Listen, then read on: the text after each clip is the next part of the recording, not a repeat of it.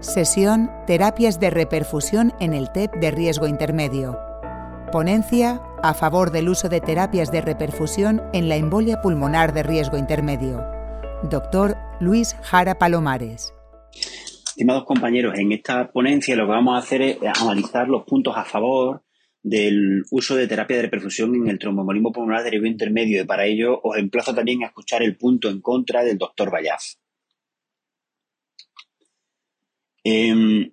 le pedimos una evidencia rigurosa para poder recomendarla el tratamiento filinolítico en los pacientes de TEP de riesgo intermedio, pero sí que es cierto que si nos vamos a la guía AT10 publicada en ACCP, vemos como de 53 recomendaciones, nivel 1A, recomendación 1A, hay 0 y recomendación 1B solo 19. Por lo tanto, hombre, es cierto que tenemos que pedir rigor científico, pero la toma de decisiones de la, de la práctica clínica habitual no está basada eh, todo lo que hacemos, o más bien la mayoría de las cosas que hacemos, no, no está basada en un nivel de evidencia 1A. En cuanto al tratamiento fibrinolítico, sabemos que la fibrinolisis mejora más rápidamente la obstrucción pulmonar y la, presión de la arteria pulmonar y las resistencias vasculares pulmonares, que hay más beneficio en las primeras 48 horas, aunque se puede dar hasta 6-14 días después de inicio de síntomas, pero en las primeras horas es mejor. Y claro, aquí la pregunta del millón es a quién. Hay que hacer un balance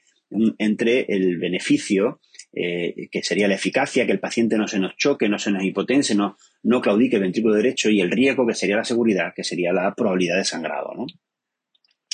Los tratamientos de reperfusión pueden ser locales y en ese sentido hay varios, y a nivel sistémico la propia eh, Sociedad Europea de Cardiología eh, en el documento 2019 ya nos dice, nos habla de las dosis plenas de RTPA, pero nos deja entrever y nos pone en la misma tabla, en la tabla 10, nos habla de unas dosis intermedias de tratamiento fibrinolítico. Por lo tanto, nos abre una puerta de un grupo de pacientes que se pueden beneficiar de un tratamiento fibrinolítico, pero a más bajas dosis, ¿no?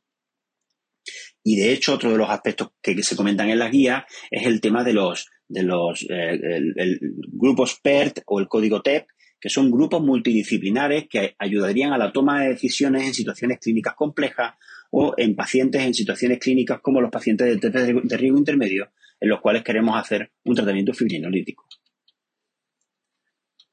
Si nos vamos a la seguridad, tanto la guía del 2019 de cardiología como la ACCP utilizan o nos recomiendan unas escalas que no están validadas y que no servirían para indicar el tratamiento fibrinolítico en los pacientes con TEP.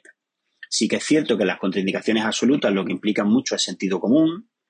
¿de acuerdo? Si nos vamos a la propia FCP,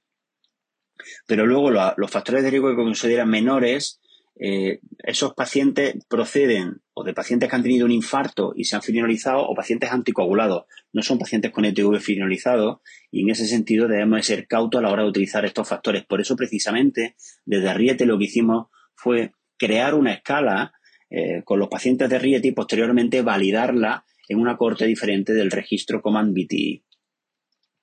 Esta escala que se llama VAX Score está compuesta por cuatro ítems, que es el eh, sangrado, bleeding, la edad, age, cáncer y síncope, y dependiendo de la escala nos permite estratificar a unos pacientes con altos riesgos de sangrado y con lo cual nos permite identificar en qué pacientes se podrían eh, beneficiar de hacer un tratamiento fibrinolítico y en los cuales sería aconsejable valorar otro tipo de estrategia. En cuanto a la eficacia, ya sabemos por el ensayo clínico Peito que eh, los pacientes eh, sometidos a fibrinolisis a dosis plena se benefician a nivel de eficacia y un beneficio importante, pero también es verdad que esto incrementaba el número de sangrados y por eso precisamente no se recomiendan dosis plenas en estos pacientes. Si nos vamos a analizar qué estrategia de perfusión es mejor, el doctor Jiménez en,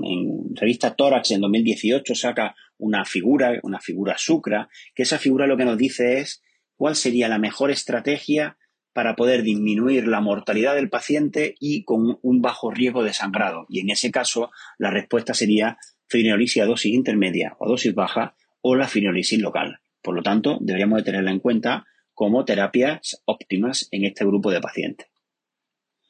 No solo eso, sino que hay un metaanálisis publicado en JAMA